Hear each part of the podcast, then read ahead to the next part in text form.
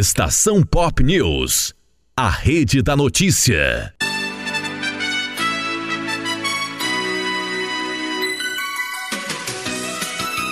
Muito bem, gente, agora são 10 horas e 28 minutos no horário de Brasília. Oferecimento Florata Cosméticos e oferecimento Sicredi.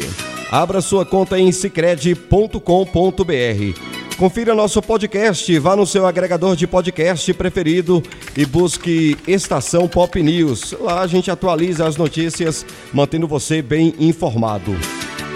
Nosso canal no YouTube, Estação Pop News, também recebendo atualizações a todo momento. Vale a pena você acompanhar, fique por dentro. Rede Estação Pop em Ceabra, Salvador, Vitória da Conquista e Barreiras.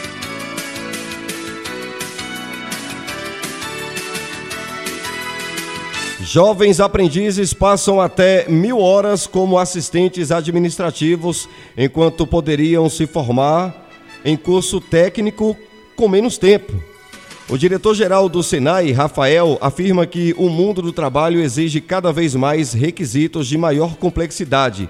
Atividades rotineiras serão automatizadas. Fala, Paloma Custódio.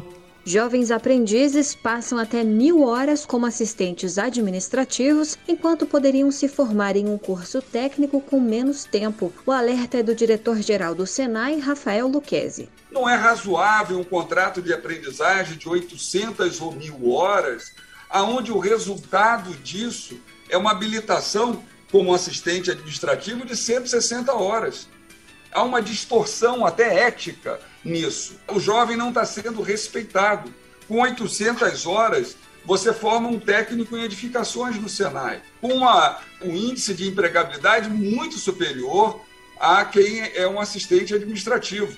Então, é, é absurdo que a legislação permita esse tipo de engodo ao jovem. Além disso, o diretor do Senai lembra que o aprendiz não deve passar tanto tempo em atividades rotineiras e repetitivas que vão se tornar cada vez mais automatizadas. Para ampliar as oportunidades e incentivar os jovens a buscar os programas de aprendizagem, tramita no Congresso Nacional um projeto de lei que institui o Estatuto do Aprendiz. A proposta está em fase de análise por uma comissão especial na Câmara dos Deputados. O presidente da comissão, deputado federal Felipe Rigoni, do União do Espírito Santo, esclarece o objetivo do projeto. O que nós vamos fazer é simplificar as regras e clarificar todas as regras para a gente ter mais pessoas dentro do Estatuto do Aprendiz, para a gente não só ter uma inclusão produtiva, mas ter muito mais aprendizado no nosso país. Entre as propostas está ampliar o contrato de aprendizagem para três anos,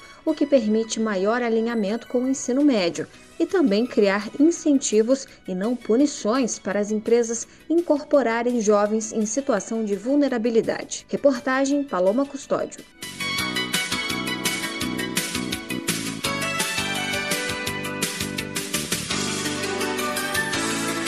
Muito bem, gente. Agora são 10 horas e 31 minutos, 10 e 31. Estamos ao vivo pela rede Estação Pop.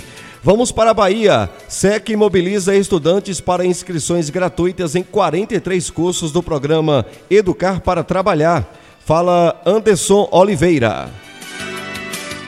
Estão abertas as inscrições para 110.459 vagas gratuitas em 43 cursos de qualificação profissional ou de formação inicial e continuada na modalidade de educação à distância do programa Educar para Trabalhar. Os interessados devem acessar até 9 de maio o formulário eletrônico que está disponível no portal educarparatrabalhar.educação.ba.gov.br/login. Para mobilizar os estudantes, a Secretaria da Educação do Estado promove um mutirão em 126 escolas estaduais localizadas nos 27 núcleos territoriais de educação, com o envolvimento de 80 mobilizadores da SEC e do Sistema S. A ação visa divulgar os cursos, esclarecer dúvidas sobre o funcionamento do programa e efetivar as inscrições dos candidatos Estação através de computadores disponibilizados nas escolas.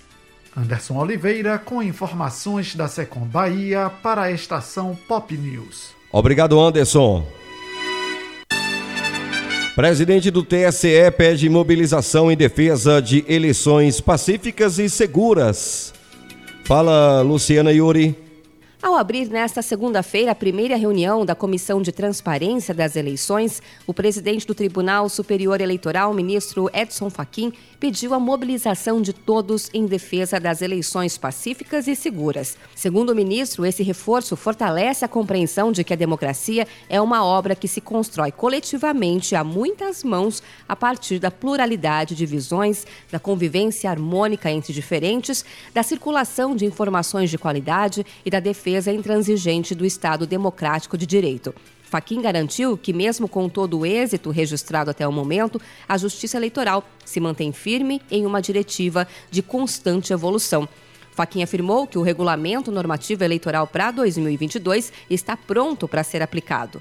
O presidente do Tribunal Superior Eleitoral afirmou também que a democracia eleitoral é inegociável e que atacar a justiça eleitoral é atacar o sistema democrático. Lembrando que nesse último domingo, o ministro do Supremo Tribunal Federal, STF, Luiz Roberto Barroso, afirmou que as Forças Armadas estão sendo orientadas a atacar o processo eleitoral. Um desfile de tanques na Praça dos Três Poderes é um, episódio com, com intenção intimidatória ataques totalmente infundados e fraudulentos ao processo eleitoral. Desde 96 não tem um episódio de fraude no Brasil, eleições totalmente limpas, seguras e auditáveis. E agora se vai pretender usar as Forças Armadas para atacar gentilmente convidados para participar do processo estão sendo orientados para atacar o processo e tentar desacreditá-lo. Em resposta, o Ministério da Defesa divulgou uma nota afirmando que essa acusação sem provas é irresponsável. Durante um evento no interior de São Paulo, Jair Bolsonaro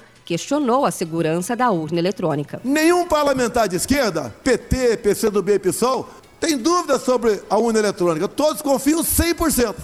É impressionante. Por nosso lado, tem gente que confia também, né? Principalmente depois de um aperto por parte do presidente ou líder do partido. Na reunião da Comissão de Transparência das Eleições, Faquim estabeleceu premissas da transparência do processo eleitoral. O ministro fez um apelo para que os integrantes da comissão participem da defesa de paz e segurança nas eleições e do respeito às eleições como condição de possibilidade do Estado democrático de direito e de uma sociedade livre. Faquim defendeu também a segurança do voto eletrônico, afirmando que é seguro, transparente e auditável e que são imprescindíveis à paz e segurança nas eleições. Luciane Yuri para a estação Pop News. Obrigado, Luciana. Muito bem, agora no horário de Brasília são 10 horas e 36 minutos, informando Florata Cosméticos na Chapada Diamantina, em Ceabra. E quem informa também é o Cicred. Gente que coopera cresce. Abra sua conta simples rápido e prático em cicred.com.br. Rede Estação Pop ao vivo através da Estação Pop de Ceabra, Salvador, Vitória da Conquista e Barreiras. Bom dia, Brasil. Estação Pop News. A rede da notícia. Estação Pop. Pop.